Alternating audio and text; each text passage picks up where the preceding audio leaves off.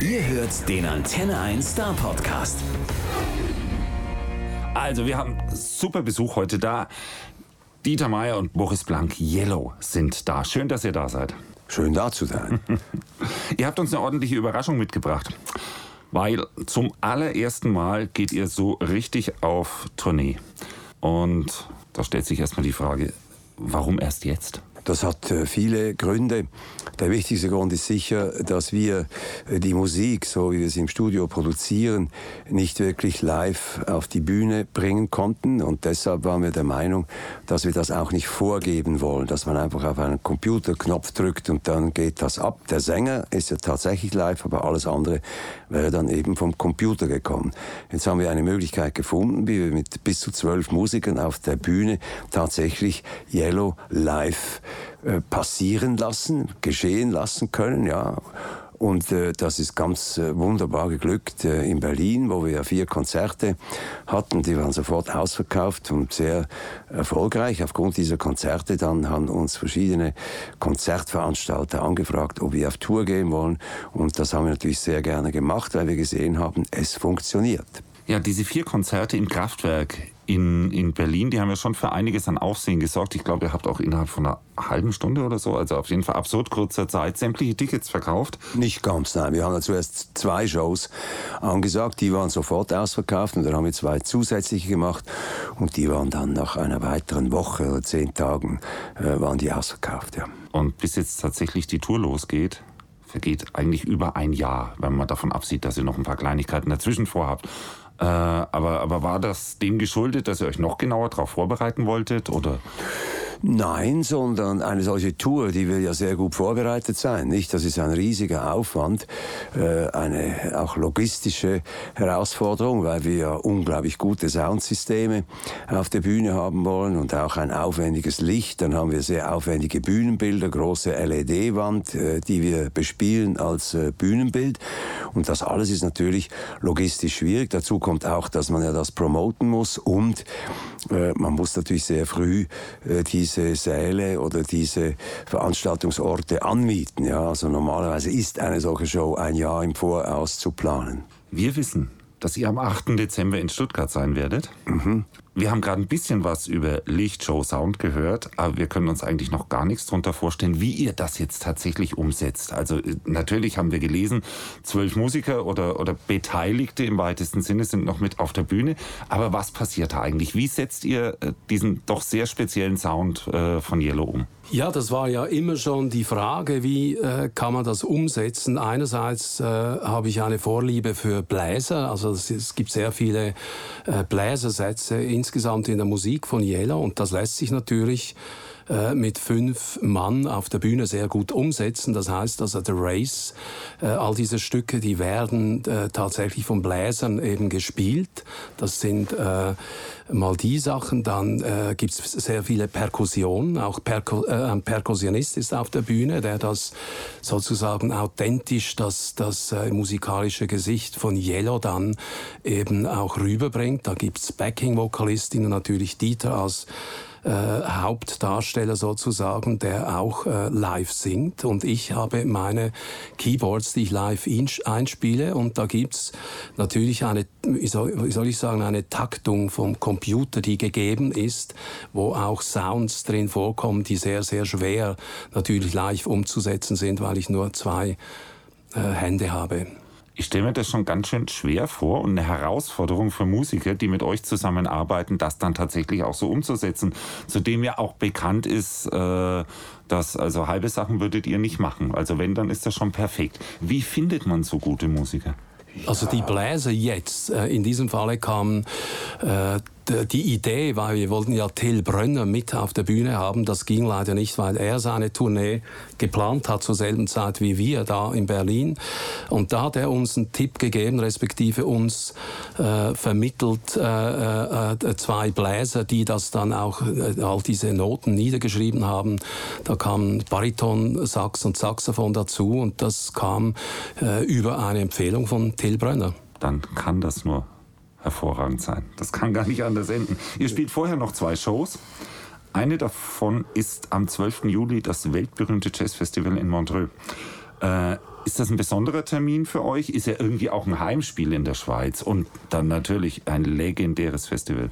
Montreux ist natürlich sehr international, hat immer schon ein sehr internationales äh, Publikum gehabt. Äh, der Gründer von Montreux, Claude Nobs, der hat uns über Jahrzehnte immer wieder angefragt, mach doch das mal, mach doch das mal. Jetzt ist er ja leider äh, vor zweieinhalb Jahren äh, verstorben und sozusagen ein Vermächtnis fast schon, dass wir dort jetzt endlich spielen und wir freuen uns sehr auf Montreux. das ist auch ein wie soll ich sagen, eine, eine Ehre, an diesem äh, Festival zu spielen, wo ja doch eigentlich äh, sehr, sehr gute Musik äh, immer stattfand. Es hat eigentlich wahrscheinlich jeder große Musiker der letzten 40 Jahre äh, ist in Montreux aufgetreten. Und wenn wir jetzt dort auch auftreten können und dürfen, ist das ganz wunderbar. Wir freuen uns sehr auf Montreux. Das ist auch ein etwas kleinerer Saal dort, etwa so groß wie das Kraftwerk Berlin war. Und das, das wie soll man sagen, das, der Kontakt mit dem Publikum ist dort ja doch äh, sehr unnahbar, sehr nahbar und, äh, und da es wird wahrscheinlich eine sehr, sehr, wie soll ich sagen, ja, eine, eine, eine schöne Show sein, wo uns das Publikum trägt wie einen Wellenreiter in Hawaii. So wird sein und wir werden alle keine Tickets mehr bekommen, weil es wahrscheinlich schon lange ausverkauft ist. Es ist tatsächlich ausverkauft, ja. Ah, man weiß es ja nicht. Es wäre auf jeden Fall eine Empfehlung, wenn jemand noch nichts vorhat, am 12. Juli. Ihr habt einen gigantischen Backkatalog, aus dem ihr auswählen könnt und ein aktuelles Album. Äh, und dann natürlich Fans, die auch eine bestimmte Erwartungshaltung haben, die äh, euch noch nie live gesehen haben in der Regel. Und ein eben das, das Album äh, täuscht. Könnt ihr das noch berücksichtigen oder, oder wie baut ihr das Programm zusammen? Also sicher gibt es Stücke von der neuen äh, CD Toy, äh, wie natürlich auch wir sehr viele Anfragen oder Leute gehört haben, die gefragt haben, weshalb spielt ihr Vicious Games nicht, weshalb spielt ihr einen Klassiker wie äh, The Rhythm Divine nicht. Die zwei Stücke haben wir jetzt eingebaut, auch für Montreux. Und sonst ist die, wie soll ich sagen, diese Timeline ähm, eigentlich bestückt mit The Race, mit Oh Yeah, mit all diesen äh, plakativen sozusagen Stücken oder bekannten Stücken von Yellow, die natürlich die Leute hören wollen. Und dann gehört bei Yellow immer zwingend dazu die visuelle Umsetzung. Yellow ist ja irgendwie schon als Gesamtkunstwerk zu sehen. Und äh, es gibt Videos, die ohne zu übertreiben, denke ich mal, schon im, im weltweiten Gedächtnis einer ganzen Generation äh, sind. Habt ihr eigentlich damals, als ihr angefangen habt, äh, das so umzusetzen, dass da Audio und Video so zusammenzubringen, mit einem solchen Erfolg rechnen können oder überhaupt wollen? Und äh, äh oder hat sich das einfach so ergeben aus dem, was ihr geschaffen habt? Das hat der Dieter alles kalkuliert, so. nein, nein, wir waren ja eigentlich zwei äh, Dilettanten. Boris, ein äh, ein äh, Autodidakt als Klangforscher und ich ein äh, Rhythmus-Stimmverwender. Äh, ich habe am Anfang eigentlich nicht wirklich gesungen bei Yellow, das war nur sehr rhythmisch und wir haben einfach unglaublich Spaß gehabt äh, in unserem kleinen Studio in der Roten Fabrik in Zürich diese Sounds und diese Musik zu machen und eben unter anderem den Song Bostage, dieses Standing at the Machine Every Day for All My Life, I Used to Do It nicht. Und das wurde ja dann äh, ein völlig überraschender Hit in den Vereinigten Staaten, aber nur für die Black äh, Population für die Afroamerikaner und der Hit ist entstanden, weil Frankie Crocker, ein ganz berühmter DJ, der ungefähr 80 FM-Stationen bedient hat, der stammt da drauf. Ich weiß bis heute nicht, wie er in den Besitz dieser 12-Inch gekommen ist und das ging dann wie ein Lauffeuer eigentlich über Amerika und wurde äh, zu einem großen Hit und wir konnten das eigentlich gar nicht äh, glauben. Die Freunde, die ich kenne da in New York, haben mich angerufen und gesagt, das wird die ganze Zeit am Radio gespielt. Ich dachte, ja, die denken einfach, das sei viel, wenn sie das ein, zweimal gehört haben, weil sie uns kennen, nicht? Aber es war dann tatsächlich so, dass das ein Hit war und der Rest hat sich dann ergeben, Plattenverträge äh, und so weiter. Aber sicher haben wir nie in irgendeiner Weise auf diese Art von Erfolg spekuliert und schon gar nicht in der Black Community von Amerika. Da gab es ein paar super schlaue Kritiker, die gesagt haben, ja, diese unglaublich kalkulierten Burschen da äh, aus äh, Zürich, die wussten ganz genau, dass sie mit ihren Sounds bei der Black Population ankommen und haben das daraufhin auch so produziert, ist natürlich absoluter Blödsinn. Nicht? Das Ganze war ein gigantischer Zufall. Sicher können wir sagen, wir sind äh, in unseren Sounds, also das betrifft Boris, absolut originell, wie Boris seine Sounds äh, kreiert. Das gab es ja damals noch nicht wirklich, dieses Sampling, was er ja mit großer Akribie äh, betrieben hat, seit er im Grunde genommen äh, mit seinen ersten Tonbändern da herum äh, experimentiert hat. Aber es heißt auch nicht, dass wenn man originell ist, was wir sicher wussten, dass wir das waren, weil wir waren ja Dilettanten, wir waren anders als alles andere, dass das auch dann äh, zu einem Erfolg führt. Ja, und mittlerweile äh, habt ihr Videos von euch sogar in New York im Museum of Modern Art. Mhm, was, ja. was für eine Auszeichnung. Absolut. Äh, apropos New York, äh, ich habe gelesen, bei einer sehr frühen Live-Premiere in New York äh, gab es erstmal Probleme mit dem Wichtigsten, was ihr eigentlich braucht auf der Bühne, mit dem Strom. Mhm. Wie, wie, geht man eigentlich mit sowas um, wenn man gerade in New York, war, war es nicht sogar das Debüt äh, in, in New York ist und, und dann plötzlich kein Strom mehr da ist? Ja, also ein Debüt im, im Sinne, dass das eine äh, sozusagen eine Präsentation war. Das ging nur über 20 Minuten, dieses Stück Musik. Und tatsächlich fiel da der Strom aus. Ich hatte natürlich damals diesen äh, Sampler Fairlight auf der Bühne. Das hieß, dass man äh, die ganze Show nochmals von vorne, nach diesen vier Minuten, wie dann der Strom ausfiel, von vorne starten musste. Und das war schon, äh, irgendwie hatte man da schon, äh, schon kalte Füße, zumal man gehört hat, hatte, äh, dass an der Kasse Knarren und Messer abgenommen wurden. das war ein bisschen, äh, ja, war schon ein bisschen ungewöhnlich für ja, das erste allem, Konzert. Vor allem war da ja wirklich äh, 95 Prozent äh, äh, eben aus der Black Community äh, die Leute da. Das war der Hit, war eigentlich nur in der Black Community, wie ich schon gesagt habe, äh, passiert. Und die dachten alle, wir seien zwei schwarze Avantgarde-Rapper von der Westküste. Es hat uns dann eine wunderbare Dame, eine äh, Club Queen, Diane Brill, hat uns angesagt, ging auf die Bühne, großer Applaus. Ladies and Gentlemen, my name is Diane Brill and I give you yellow. Dann wird es dunkel, wir kamen auf die Bühne viel Licht auf uns, großer Applaus. Der Applaus verstummte sofort und die Leute dachten, sie seien im falschen Film. Nicht? Äh, und äh, das, das war also für die eine riesige Überraschung. Und das andere, was sehr lustig war, da sieht man wie Zufälle äh, so einen Hit äh, kreieren. Ein Hit ist ja eigentlich immer ein alchemistisches Wunder und auch die ganz großen Cracks dieser Branche, äh, die haben dann auch plötzlich diese Hits nicht mehr.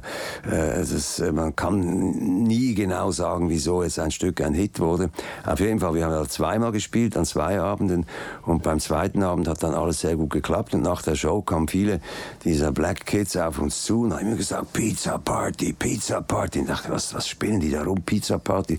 Bis wir herausgefunden haben, dass im Refrain von dem äh, Bostisch heißt es ja, Everybody needs somebody, sometimes, sometimes. Und die haben verstanden, Everybody Pizza Party, sometimes, nicht? Und für diese Black Kids ist eine Pizza Party ein äh, Ereignis, also auch für alle jungen Teenager, Pizza Party, nicht? Und so mit diesem Missverständnis der Pizza Party sind wir sozusagen sozusagen in die amerikanischen Charts gesegelt. Ja, und wir versprechen euch, dass es keinen Stromausfall geben wird am 8. Dezember, wenn ihr die Pizza Party. Nein, nein, nein, nein. da sind wir. Das ist ja schwäbische Zuverlässigkeit, wird äh, den ganz äh, besonderen Sound von Yellow eins zu eins auf die Bühne bringen. Ja, genau, das, das nenne ich mal Erwartungshaltung. Wir geben unser Bestes. Ihr habt euch ja so ein bisschen rangetastet an Konzertsituationen. Äh, das Album Touch zum Beispiel, da hattet ihr so eine halbe Konzertsituation. Also Dieter war live bei der Filmpremiere, äh, Touch Yellow Film, the, uh, the Virtual Concert war das. Und ihr habt Till Brönner dabei gehabt. Ist es ist, ist, ist so, so ein bisschen mehr gewesen als das, was vorher an Präsentationen da waren? Ich denke schon, weil wir wurden ja oft immer über die letzten 38 Jahre äh, eben gefragt, wollt ihr nicht live auftreten? Und das war natürlich von meiner Vorstellung her wahrscheinlich der letzte Ausgang, äh, Notausgang sozusagen, um eben nicht physisch live auf einer, äh, auf einer Bühne zu stehen. Und da haben wir uns gedacht, oder ich mir mal vorerst gedacht, das wäre doch gut, wir machen ein virtuelles Konzert. Da sieht man, wie das funktionieren können, könnte. Und da war Till Brönner, äh, Gastsängerin Heidi Happy äh, und noch andere Leute eingeladen eben auf dieser Bühne, die eben nur gefilmt war, respektive äh, mit äh, virtuellen äh, Technologien eben äh, sozusagen ähm, praktiziert. Irgendwie entwickelt sich das gerade ein bisschen rückwärts. Ne? Ihr seid zuerst in der Wahrnehmung so virtuelle Künstler aus, aus dem elektronisch-experimentellen Bereich. Und jetzt in 2017 haben wir plötzlich Bläser, Sänger, alles auf der Bühne. Ah, wir sind sehr, sehr gespannt, was da rauskommt. Ähm, Boris, du bist bekannt dafür eigentlich, dass du in, in Zürich so heißt es zumindest, am liebsten an deinen Projekten arbeitest äh, und, und, und da bastelst und verperfektionierst, äh, wenn du alles unter Kontrolle hast, ist es für dich nicht dann, dann besonders schwierig, sowas zwangsläufig ein bisschen Unperfektes äh, wie, wie den Live-Event zu machen? Nein, eben nicht. Was mir wichtig ist in diesem Sinne, ist, dass der, die, die Authentizität eben dieser Yellow-typischen Musik nicht irgendwie äh, verunstaltet wird. Und da bin ich ein bisschen erpicht, dass das Gesicht, das musikalische Musikalische eben das bleibt, was es ist, dass die Leute, die das hören, äh, damit umgehen können und sich identifizieren können mit eben diesem charakteristischen Live-Sound oder eben Sound von Yellow live auf der Bühne. Und Dieter, bei deiner Biografie, zumindest bei der, die man lesen kann, rechnet man eigentlich mit allem. Ne? Also da steht ja unter anderem Berufsspiele. Ich habe das mal zusammengefasst man könnte dir auch eine Visitenkarte geben, Abenteurer oder was. Ja, Abenteurer, das äh, stimmt ja eigentlich, äh, das stimmt eigentlich so nicht. Ja. Spezialist in vielen verschiedenen Spezialist, Dingen. ja, ja. Also äh, ich bin einfach, äh, wie man sagt, äh, ein, eigentlich im Grunde wie ein Kind, äh, das immer wieder gerne neue äh, Territorien betritt. Ich habe schon als Kind alles auseinandergenommen, was mir in die Hände kam. Und das ist mir jetzt eigentlich ein Leben lang äh, geblieben. Ich vergleiche das auch ein bisschen mit Bergsteigen. Ja, man will ja nicht immer die gleiche Route klettern. Aber die Dinge gleichen sich natürlich. Ob ich jetzt äh, eine Schokoladenfabrik baue oder bei einer Uhrenfirma äh, beteiligt bin und die mit äh, hochbringe oder einen Spielfilm drehe, letztlich sind die Herausforderungen sich sehr ähnlich. Es ist immer eine wunderbare Sache, mit anderen Leuten in eine gemeinsame Verantwortung hineinzugehen und jedem das eigentlich äh, zuzuspielen, äh, dass er am besten kann. Ich bin ja eigentlich nicht ein Spezialist in diesem Sinne, aber was ich vielleicht gelernt habe, ist, wie man eine Gruppe von Leuten äh, zusammenbringt, um zum Beispiel eben äh, die Schokoladenwelt äh, zu revolutionieren. Das ist mir auch in diesem Fall gelungen. Es gibt auch Dinge, die mir nicht gelungen sind. Ich habe die ersten volldigitalen Mischpulte äh, gebaut, im Silicon Valley eine Firma gehabt, die Boote haben zwar gut funktioniert, aber unter äh, finanziellem Aspekt war das Ganze eigentlich ein Desaster. Ich musste das dann mit viel Verlust äh, verkaufen und das war eine Niederlage. Aber Niederlagen gehören natürlich dazu. Aber ich hoffe, insgesamt, dass äh, mein Leben, bis ich mit 127, hat mir ein Wahrsager gesagt, hier diese Welt verlasse, mein kurzes Gastspiel hier auf dem Planeten beende, dass ich eigentlich immer so bleibe, wie man in der Schweiz sagt, ein gewundriges Kind. Ja, das eben sich immer wieder neu wundern will über neue Dinge, die auf es zukommen. Ja, aber deswegen kann ich mir vorstellen, dass du ganz anders äh, an so ein Live-Event rangehst wie Boris, weil du, du musst dich da doch eigentlich direkt wohlfühlen. Was ist denn für dich noch das speziell Spannende dran, auf der Bühne zu stehen und plötzlich auch wieder in, in einer neuen Umgebung letztlich? Ich habe das ja gemacht mit meiner anderen Band, einer akustischen Band, die heißt Out of Chaos.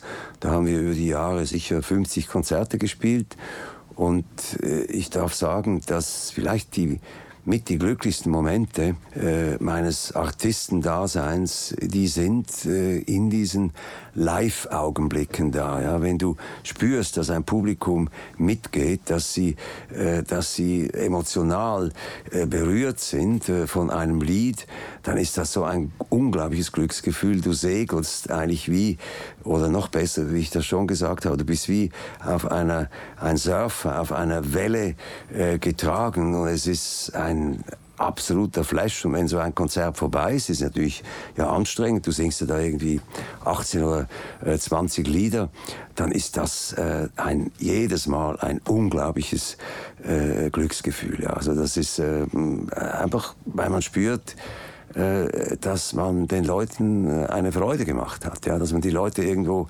berührt hat. Das ist, glaube ich, für jeden Artisten ist das das Schönste überhaupt. Ja. Und man wartet auf die nächste Welle natürlich. Und ich glaube, das ist eine sehr breite Welle, die euch da trägt, denn, denn ich denke mal, äh, das Publikum ist nicht mehr so äh, eine einzige äh, homogene Gruppe, so, sondern da müssten drei Generationen von Fans mittlerweile da sein. Das war in Berlin tatsächlich so, wie wir diese Filmmaterialien angeschaut haben. Da waren ja sechs Kameras äh, an zwei Tagen aufgebaut. Da hat man gesehen, dass es sehr gemischt war. Man sah von hinten viele Leute, die schon, äh, wie soll man sagen, das Gesicht ein bisschen mehr Platz gebraucht hat, aber auch sehr viele Junge, die da sehr interessiert waren. Äh, eigentlich sehr gemischt, ja habt ihr eigentlich auch was losgetreten zu einem, zu, zu, zu, einem Zeitpunkt, was, was so richtig in die, in die Gänge erst, erst viel später gekommen ist, als also diese ganze elektronische Musik so richtig durchgestartet ist, die Ende der 80er, Anfang der 90er. Da wart ihr schon mal locker über zehn Jahre damit unterwegs. Äh, begegnet euch das dann, dann im Publikum immer wieder so ein bisschen, dass man sagt, hey, die haben es erfunden oder, oder, oder, oder, oder mehr merkt ihr, dass ihr da so ein legendären Da werden wir dort, äh, oft angesprochen, äh, dass äh, wir da mitunter, würde ich mal sagen, mit Pioniere waren, aber Kraftwerk beispielsweise, die waren Jahre vor uns eben schon da. Und das heißt, dass wir äh, ja eigentlich, oder ich die Musik äh, für Yellow eigentlich äh, eher im Gegenteil zu Kraftwerk, die wollten ja ihre, ihre Elektronik quasi so spielen, spielen, dass sie selber Roboter waren und verwachsen sozusagen mit dieser äh, Musiktechnologie. Ich wollte immer diese scheinbar kühlen Maschinen, diese Computer respektive Synthesizer beseelen und etwas Menschliches entlocken. Und das war möglicherweise der Unterschied von eher Sampling-orientierter Musik äh, als wie Kraftwerk, die das eher elektronisch mit Sequencer und eben wirklich äh, reinen äh, elektronischen Geräten fabrizierten. Die, die haben sehr bewusst die, diese Kunstform gewählt und, und Yellow, als, also ganz banal gesagt, ruft einfach viel mehr, oder? Würde ich nicht so sagen. Also die Kraftwerk haben auch sehr viele Stücke, die sehr gerufen, ich würde eigentlich sagen, Kraftwerk sind sozusagen äh, Mondrian, dieser sehr minimalistische Maler, im Vergleich äh, zu uns, äh, wo wir, also vor allem Boris, ist eigentlich äh, eher der äh, Douanier Rousseau, dieser französische sogenannte naive Maler, der die tollsten Urwälder und Szenerien erfunden hat, äh, obwohl er gar nie da war, das eigentlich seine in seiner Fantasie äh, in, hat er Urwälder und, und äh, Tierszenen, wilde Tiere dargestellt, äh, die er gar nie gesehen hat. Und das ist ein grundlegender Unterschied. Der Boris hat nie die Technologie als solche bespielt, sondern er hat sie benutzt, um Hunderttausende von Klängen äh, zu erfinden, jeder Klang, den er findet, ist ja eigentlich wie die Erfindung eines neuen Instrumentes. Nicht, wenn du mit einem Stück Holz auf einen großen Ballon schlägst, wow, wow, wow, wow, macht das dann irgendwie, dann ist das ja, als hättest du eine neue Trommel erfunden. Und das geht durch das ganze Werk von Boris hindurch, hindurch diese Erfindung der Klänge. Aber es sind eigentlich immer Klänge, die dann eben eine Wärme haben. Es ist nicht kalt, nicht? Wobei ich Kraftwerk sehr bewundere, aber Kraftwerk ist ja eigentlich minimalistisch und sehr, sehr kühl bis zum Exzess dann kühl, wo sie eben ja gar nicht mehr auf die Bühne gehen, sondern äh, Roboter auf die Bühne schicken. Auch wenn sie selber auf der Bühne sind, agieren sie ja wie Roboter. Und wir sind eigentlich eher Tigerdompteure, ja, die mit Tigern und Elefanten äh, und Clowns arbeiten, wie ein Zirkus und eben Kraftwerk, die absoluten Minimalisten, die aber natürlich einen super Groove auch hingekriegt haben. Ich äh, hätte mich sehr gefreut, Dieter, wenn du da äh, Wassili Kandinsky ins Spiel gebracht hättest, statt, weil der arbeitet ja auch mit sehr vielen Layers, also mit sehr vielen Hintergründen. Und ich glaube, das kann man bei Yellow ein bisschen sagen, dass sehr oft die Musik, äh, die ich mache für Yellow, ein bisschen tendiert zu Überschmücktheit irgendwie. Und da ist mir jetzt äh, in, in Sinn gekommen, dass Kandinsky eigentlich auch mit sehr vielen vielen Hintergründen irgendwelche äh, Perspektiven erarbeitet, die für, für mein Gefühl jetzt, Dieter sieht das natürlich aus seiner Perspektive, die kommen mir näher, weil die Räume spielen eigentlich bei Yellow eine wesentliche Rolle. Ich, ich bin ja ein Pedant, was die, die, wie soll ich sagen, diese Räume äh, musikalisch betreffen. Das, äh, ist mit dem Urwald kann ich auch leben, aber äh, Kandinsky gefällt mir besser.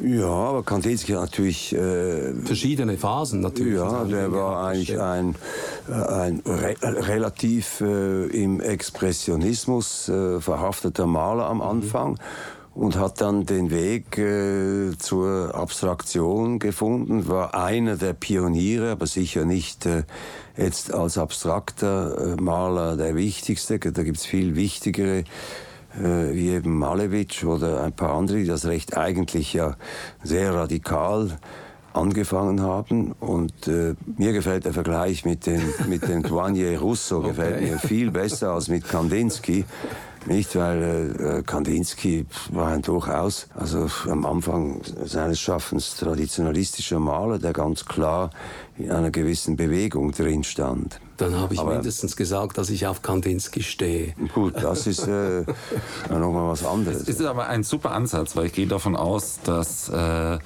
die Hörer eurer Musik zum einen Russo und zum anderen auch Kandinsky kennen und die dürfen sich ihr eigenes Bild machen. Ja. Da gucken wir einfach mal raus. Die Anregung auf jeden Fall, das, das mal mit so einem Vergleich zu bringen, ist, ist, ist hochinteressant.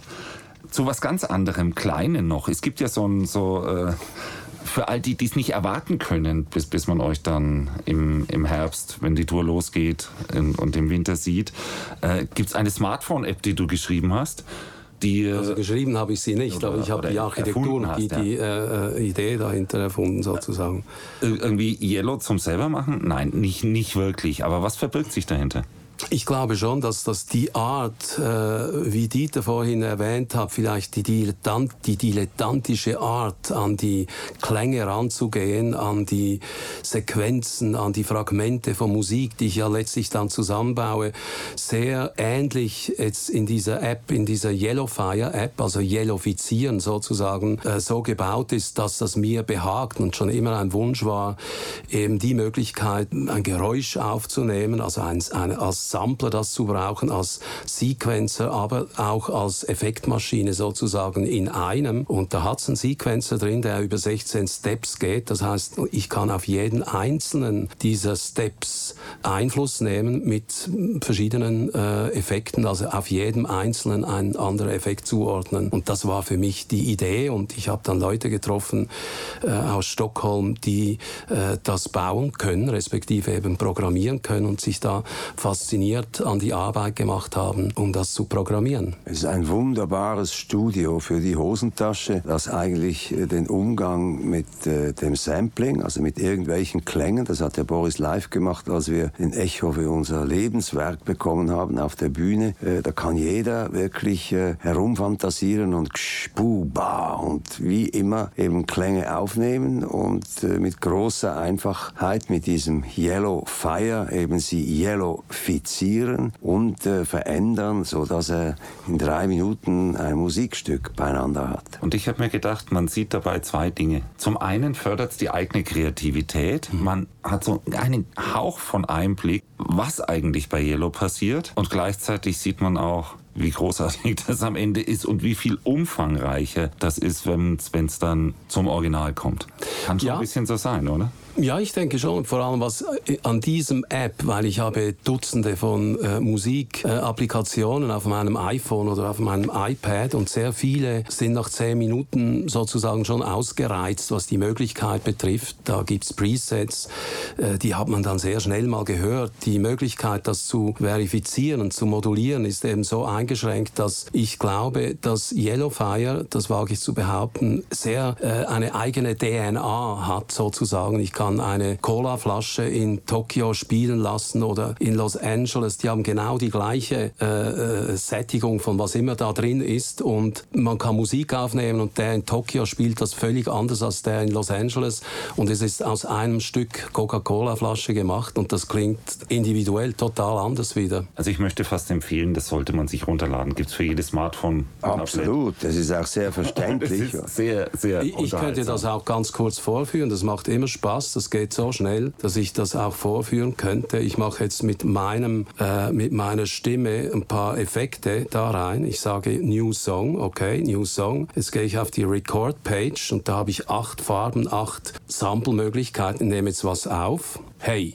brr, dick, dock, die Bui, wa. Hey, brr. Jetzt muss ich das ans Mikrofon halten. Entschuldigung, Herr Tonmeister. Jetzt hört man. Jetzt kann ich Musik machen mit dem.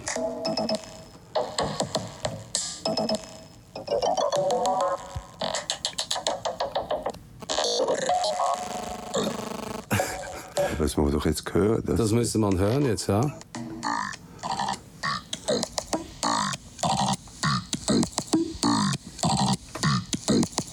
Jetzt kann ich hier noch eine Bassdrum oder irgendwann Basslauf dazu machen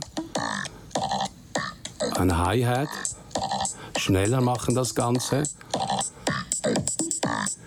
und ein Bass dazu.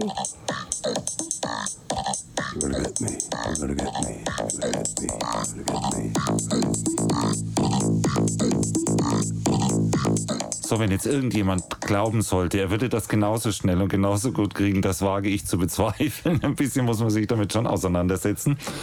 Ja, aber zwei, drei Minuten. Jedes Kind über vier Jahre kann das in vier Minuten beherrschen. Wir freuen uns auf jeden Fall, euch dann live zu sehen. Wir sind sehr, sehr gespannt. Am 8. Dezember in der Porsche Arena in Stuttgart. Ohne Stromausfall, fest versprochen. Ja. Wir haben eine Frage, die wir immer am Schluss stellen. Das ist die, die berühmte Desert Island Question. Die würde ich euch gerne auch fragen. Mhm. Denn äh, wer zwischen Elektronik und Kunst und was auch, auch, ich mit diesem unglaublich interessierten Leben ist, da, da interessiert mich diese Frage eigentlich am allermeisten. Wenn ihr auf, auf einer Insel wärt und nur drei Dinge mitnehmen dürftet, keine Personen, nur drei Dinge, die ihr haben wollt, was würdet ihr mitnehmen? Bei mir ist es klar, Yellowfire. Mal das eine, vielleicht Dieter, du das nächste. Ja, es kommt ein bisschen auch äh, auf die Insel an, nicht? Äh, was das für eine Insel ist. Die, die kann ja sehr kahl sein, die kann äh, mit Urwald bewachsen sein. Das äh, gibt ja die verschiedensten, verschiedensten Inseln. Also äh, was, was ich äh, mitnehmen würde, auch wenn es dort keine Golfplätze gibt, wäre ein Golfschläger und ein paar Golfbälle für mich das Golfspiel die einzige zen-buddhistische Disziplin ist, die der Westen erfunden hat. Und auf dieser Insel würde ich mich dann in dieser zen-buddhistischen Disziplin üben, bei der es ja nicht darum geht, dass man sagt, ich schieße, sondern es schießt. Ja. Aber das würde ich sicher mitnehmen. Da würde ich natürlich äh, ein paar Bücher mitnehmen, in denen ich immer wieder lese. Äh, das ist Ulysses von James Joyce. Das schlage ich auf irgendwo, lese zehn Seiten und bin fasziniert von dieser Sprachmusik, die äh, James Joyce äh, geschrieben hat. Und dann würde ich ja vielleicht irgendwelche Bücher noch mitnehmen, die ich halbwegs verstehe. Dort hätte ich, sie, hätte ich ja Zeit, sie ganz zu verstehen. Ich würde versuchen, ähm, die Ästhetik von Kant zu verstehen, wenn ich da zehn Jahre Zeit hätte dann äh, ja, so ungefähr in die Richtung ging das. Ich würde Saatgut natürlich mitnehmen, von verschiedensten Früchten, Kartoffeln, Zwiebeln dürften nicht fehlen, Knoblauch natürlich. Und würde unmittelbar versuchen, das äh, anzupflanzen, damit ich die Insel dann auch, äh, wenn da diese Schiffe vorbeifahren, gesättigt wieder verlassen könnte. Und vielleicht, äh, was, äh, was ganz wichtig wäre, weil da ist immer sehr heiß und äh, zum Anfang vielleicht ein 50er Sonnenschutz. Nun gut, also wir hoffen, dass irgendwann ein Boot vorbeikommt, damit ihr rechtzeitig wieder da seid. Und auf die Insel bitte erst nach Montreux und wieder zurückkommen vor Stuttgart. Ja. Vielen Dank, dass ihr da wart. Bis ja, wir haben zu danken. Super. Der Star Podcast bei Antenne 1.